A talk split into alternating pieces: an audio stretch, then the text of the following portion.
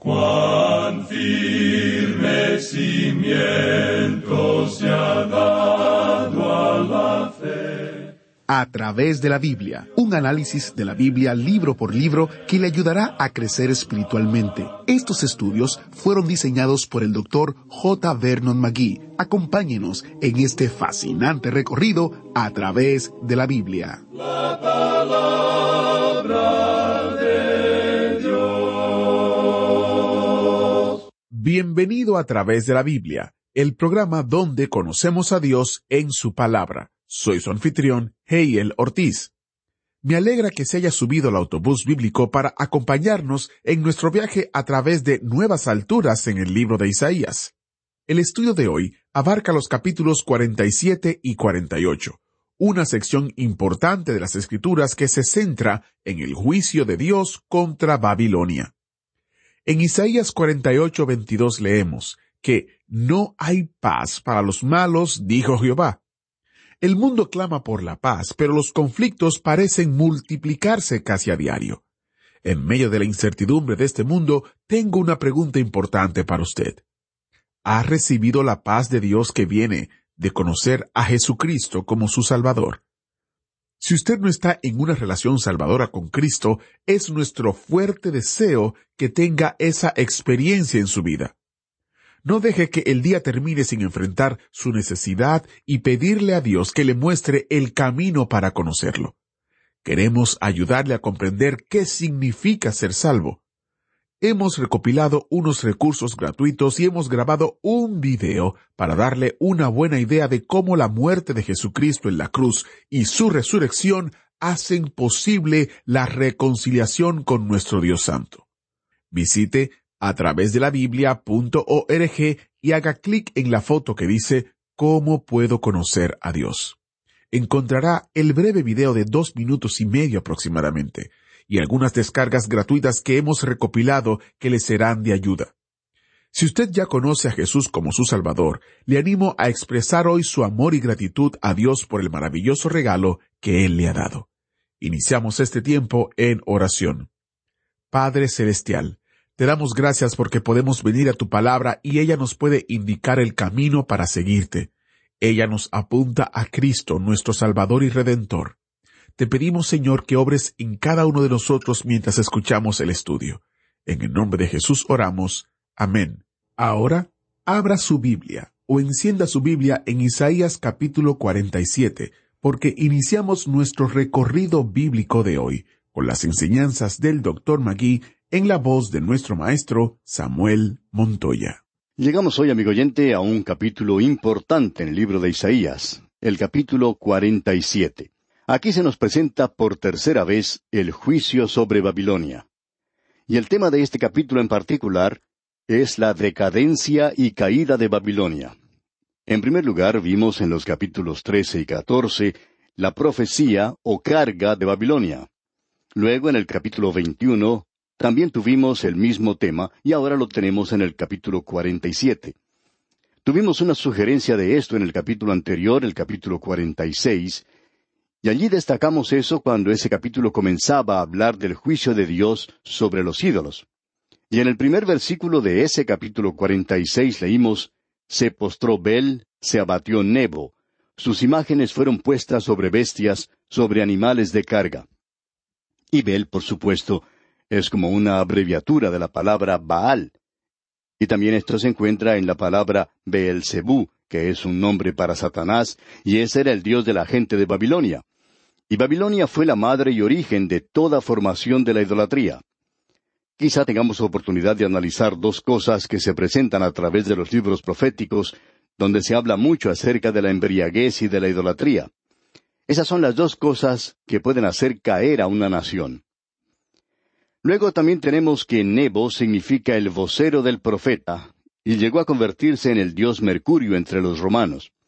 La gente pensaba, por ejemplo, que Pablo era Mercurio cuando él hablaba a los Gálatas. Aquí en el capítulo 47 de Isaías tenemos el juicio sobre Babilonia que parecería estar muy lejos de nosotros hoy, porque este fue un juicio sobre esa nación en aquel día, y Babilonia será reedificada, en otra localidad, por supuesto, pero será aún Babilonia, y será reedificada sobre el río Éufrates. El lugar de la antigua Babilonia se encuentra aún hoy a unos veintidós kilómetros del río, pero será reedificada y será juzgada. Ahora alguien se puede preguntar, ¿cómo podemos tener aquí un mensaje para nosotros hoy?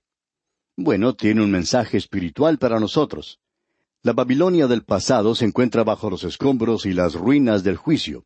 Su gloria ha sido cubierta por la acumulación del polvo de los siglos, y existe una tendencia babilónica hoy en el ambiente político de nuestro mundo. Se puede apreciar en las Naciones Unidas. En realidad, una Babel donde se reúnen todos los poderes políticos del mundo, que finalmente será controlada por el hombre de pecado, ese rey malvado, el anticristo. Luego también se puede apreciar la unión de las naciones comercialmente, lo podemos apreciar en las naciones europeas. Tenemos también la unión de grandes grupos religiosos que se está formando con el Consejo Mundial de Iglesias. Aquí podemos ver todo eso en miniatura. Sin embargo, se presenta en una gran escala en la antigua Babilonia. Así es que, en los primeros cinco versículos de este capítulo cuarenta y siete, tenemos la decadencia de Babilonia. Leamos el primer versículo. Desciende y siéntate en el bo, virgen hija de Babilonia. Siéntate en la tierra, sin trono, hija de los caldeos, porque nunca más te llamarán tierna y delicada. Esta palabra desciende, que se utiliza aquí, es la misma palabra que se utilizaría para llamar a un perro, es decir, cuando uno quiere darle una orden a este animal, para que se siente, por ejemplo. Eso es interesante. Así es como Dios dice que será tratado el gran poder mundial cuando llegue la hora de hacer descender a esta nación. Así es que Él le dice aquí a Babilonia que descienda. Esta es la misma forma en que el Señor trató con la tormenta en el mar de Galilea. Amigo oyente, allí todavía se tiene tormentas en ese pequeño mar. Y lo que el Señor Jesucristo dijo cuando Él habló a ese mar en aquella oportunidad, si se pudiera traducir literalmente, es como el poner un bozal, como cuando uno le pone un bozal a un perrito. Así es como Él se dirigió a ese mar, y aquí tenemos lo mismo. Ahora Babilonia es llamada aquí una virgen. ¿Por qué? Bueno, en el estado en que se encontraba entonces, nunca antes había sido capturada por un enemigo. El pasado de Babilonia se extiende hasta Nimrod, Babel, donde se encontraba la torre de Babel. Y todos esos monumentos que se puede ver en el valle de la zona fueron construidos tomando como ejemplo, como modelo, la torre de Babel. Luego, aquí se habla de la tremenda humillación de ese lugar. Leamos el versículo dos. Toma el molino y muele harina, descubre tus guedejas, descalza los pies, descubre las piernas, pasa los ríos. Esta es la humillación indescriptible a la cual fue sujetada Babilonia finalmente. Esta nación había tratado mal a Israel y a Jerusalén cuando destruyó esa ciudad. Ahora llegará el día cuando ella será humillada, y aquí se presenta un tema de desnudez. La desnudez hoy se está haciendo un poco popular. Los hombres juegan con el tema de la desnudez hoy como un niño juega con un juguete nuevo, como algo que no deberían estar haciendo, pero ya que está nuevo, juegan con eso hoy y como resultado todo el interés en esa clase de cosas hace que la humanidad sea degradada. Porque si uno quita el sexo del cuerpo desnudo del hombre o de la mujer, entonces no tiene nada de atractivo. No fue un accidente que Dios haya dicho que deberíamos usar ropa. Cualquier persona que hoy quiere andar sin ropa, en realidad tiene un verdadero problema. Las personas a las que les gusta hacer cierta clase de cosas, pues son candidatos para visitar al psiquiatra. Así que esto que tenemos aquí sería una humillación terrible para ellos. Y leemos ahora en el versículo tres, será tu vergüenza descubierta, y tu deshonra será vista. Haré retribución, y no se librará hombre alguno. Avanzando ahora hasta el versículo seis, podemos ver allí que Dios entrega a Israel en las manos de Babilonia. Y Dios aclara aquí a esta gente que la razón por la cual Babilonia fue capaz de tomar a este pueblo fue porque Dios permitió que lo hiciera, no porque Babilonia fuera superior. Ellos se creían poderosos, claro, y se querían acreditar esa victoria, pero estaban equivocados. Porque leemos en el versículo seis, Me enojé contra mi pueblo, profané mi heredad, y los entregué en tu mano. No les tuviste compasión, sobre el anciano agravaste mucho tu yugo. Dios entregó a su pueblo en las manos de Babilonia, porque ellos habían pecado contra él, y él aquí está juzgando a su propio pueblo. Y esto lo veremos más adelante en la profecía de Habacuc. Tenemos allí un gran mensaje de esta profecía. El juicio de Dios a su pueblo es por medio de Babilonia. Esta gente pensaba que era inteligente y muy fuerte, pero Dios dice en los versículos siete y ocho de este capítulo cuarenta y siete de Isaías, dijiste, Para siempre seré señora, y no has pensado en esto, ni te acordaste de tu postrimería. Oye pues ahora esto, mujer voluptuosa, tú que estás sentada confiadamente, tú que dices en tu corazón, yo soy, y fuera de mí no hay más. No quedaré viuda, ni conoceré orfandad. Babilonia era orgullosa, engreída, descuidada. Y ese hombre, el rey Nabucodonosor, tenía un problema. Desde su posición, él observaba toda la ciudad, esa ciudad hermosa, gloriosa, y decía, Esta es la gran Babilonia que he edificado. Él no le daba a Dios la gloria que le pertenecía, la gloria que siempre le pertenece solo a Dios. Y Dios entonces le envió a que comiera pasto, a que comiera hierba como los bueyes en el campo. En el día de hoy diríamos que sufría de cierta clase de histeria. Y este hombre no sabía por mucho tiempo quién era él, y vivía como un animal, porque vivió así por mucho tiempo. Ese fue el juicio de Dios sobre él. Ahora, la tercera división que hemos hecho aquí es los detalles que se presentan para la destrucción de Babilonia. Leamos el versículo diez de este capítulo cuarenta y siete de Isaías.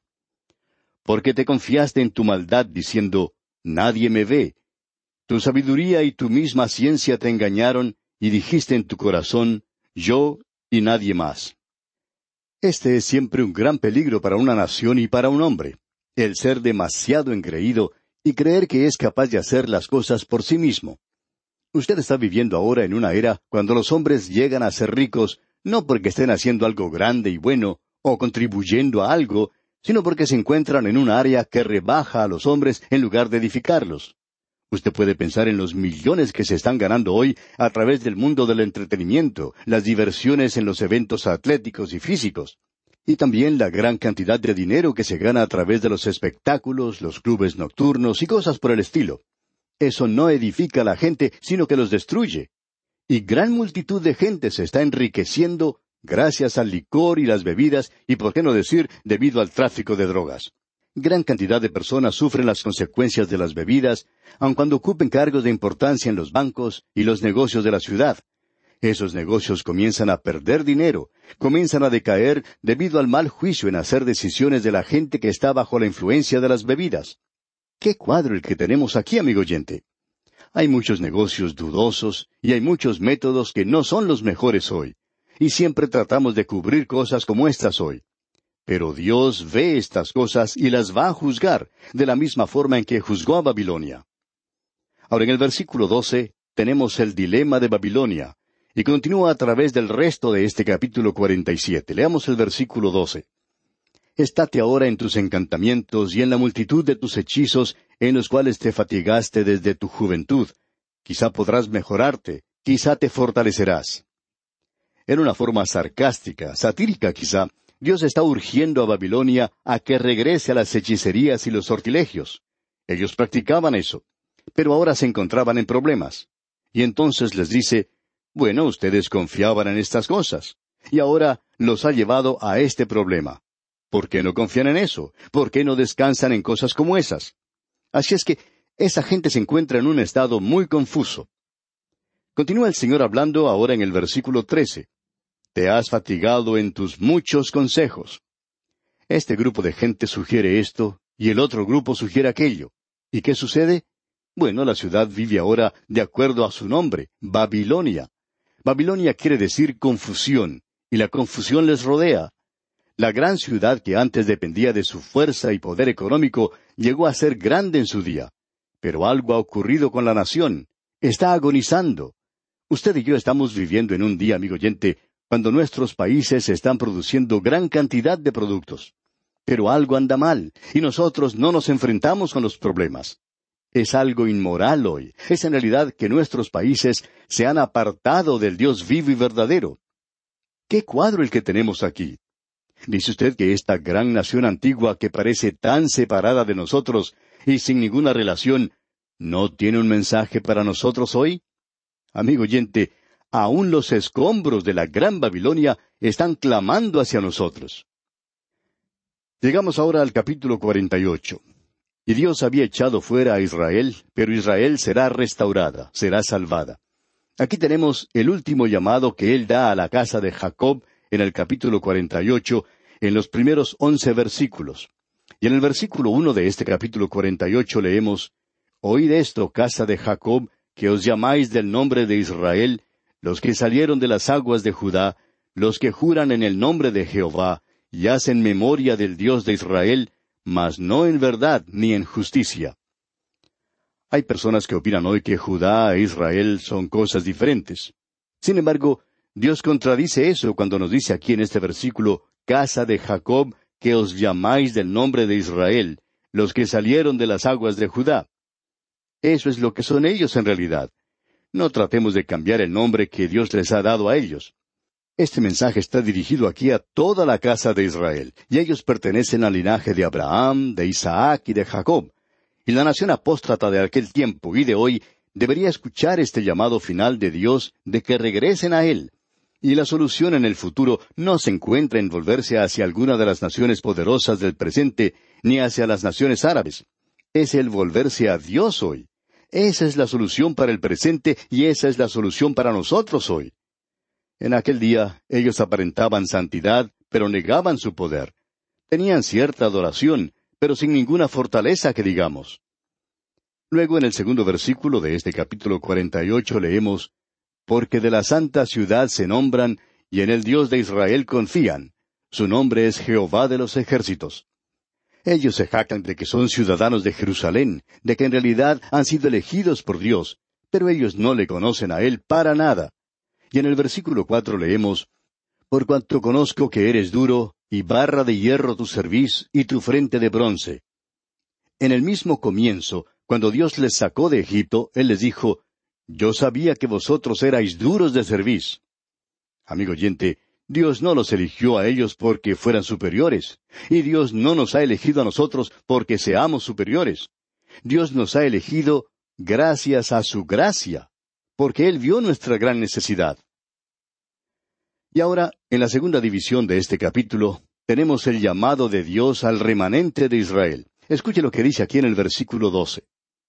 Óyeme, Jacob, y tú, Israel, a quien llamé, yo mismo, yo el primero, yo también el postrero.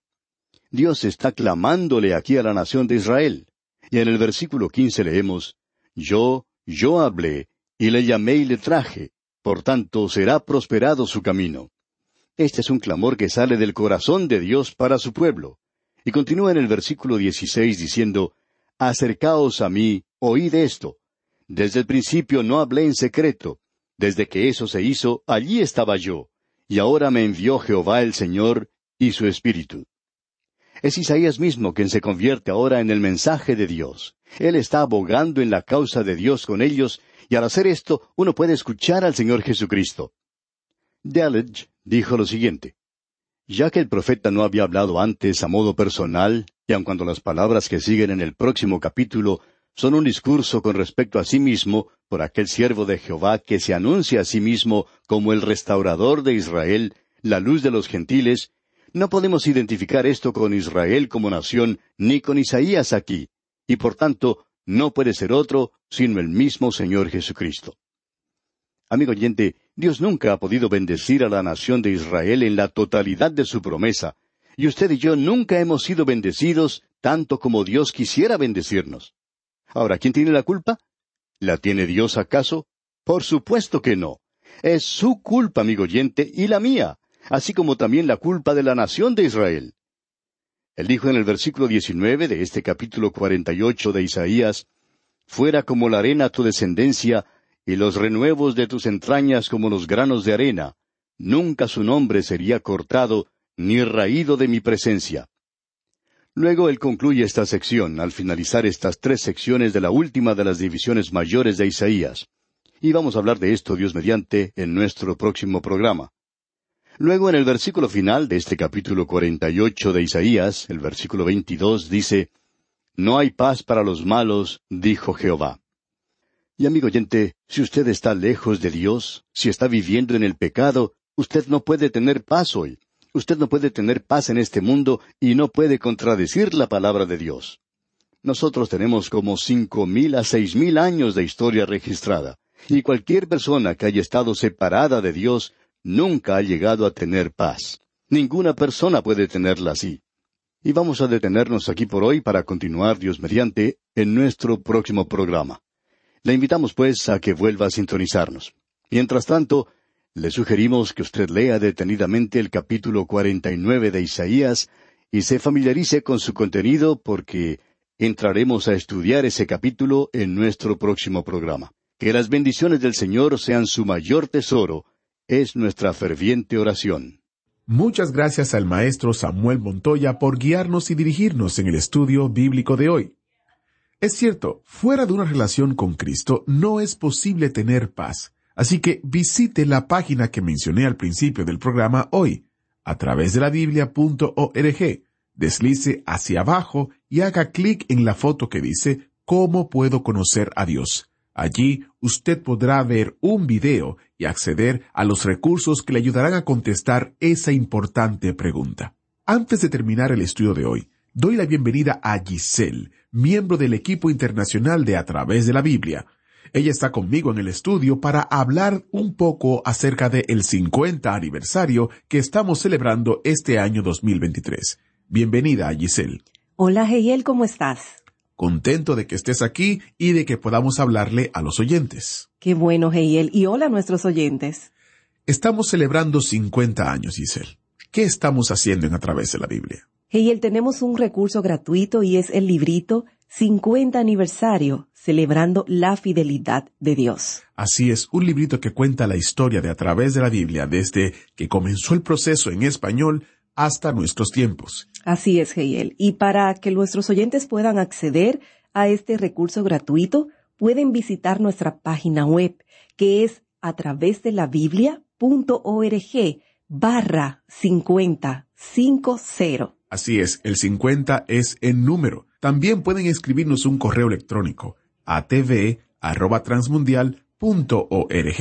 Así es, Heiel, atv arroba transmundial ¿Sabías, Giselle, que hay personas que aún en ese tiempo no han llamado a nuestras oficinas? Sí, Geiel. Aquí está el número de teléfono para que todos los oyentes que no nos han llamado se comuniquen con nosotros. 1-800-880-5339. 1-800-880-5339. Esperamos su llamada. Les recuerdo que estamos en Carolina del Norte, es decir, que estamos en la costa este y tomamos los teléfonos de 9 de la mañana hasta las 4 de la tarde. Giselle, gracias por estar con nosotros. Gracias a ti, Geiel. Juntos vamos a celebrar los 50 años de la fidelidad de Dios de a través de la Biblia. Queremos que continúes con nosotros en contacto. Gracias por escuchar este programa. Si Dios lo permite, mañana continuaremos nuestro fascinante recorrido a través de la Biblia y te invitamos a que leas Isaías capítulo 49. Agradecemos que nos acompañara en el estudio de hoy. Le invitamos a que visite nuestro sitio en internet a través de la biblia.org. Ahí puede suscribirse para recibir las notas y bosquejos de lo que estamos estudiando y noticias del ministerio. También encontrará la variedad de libros y materiales gratuitos que tenemos para usted. El sitio es a través de la biblia.org. Todo lo que hacemos es posible gracias al Señor y a personas como usted que se unen a nosotros en la obra de llevar la palabra entera al mundo entero. A través de la Biblia es una producción de Radio Transmundial.